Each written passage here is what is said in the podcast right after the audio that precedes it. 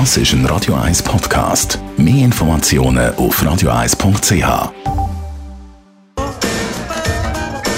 Aerosmith, da bei Radio 1 kurz vor der 11.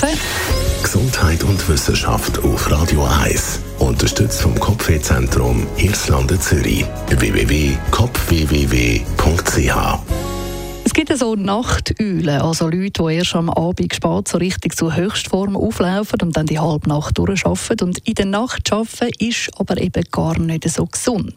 Nachtarbeit kann nämlich DNA schädigen und durch das zu verschiedenen Krankheiten führen, wie Krebs, Diabetes und Herzkrankheiten. Die Studie, die das als Licht gebracht hat, ist publiziert worden von der Universität Hongkong und Wissenschaftler sagen, dass eben Leute, die in der Nacht arbeiten, rund ein Drittel mehr DNA-Brüche haben, verglichen mit solchen Leuten, die nicht in der Nacht arbeiten.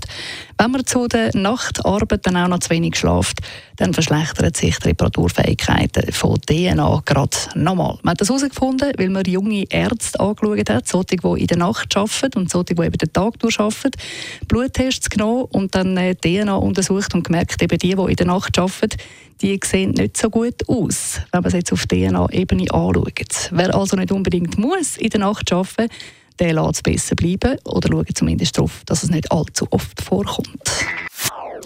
Das ist ein Radio 1 Podcast. Mehr Informationen auf radio1.ch.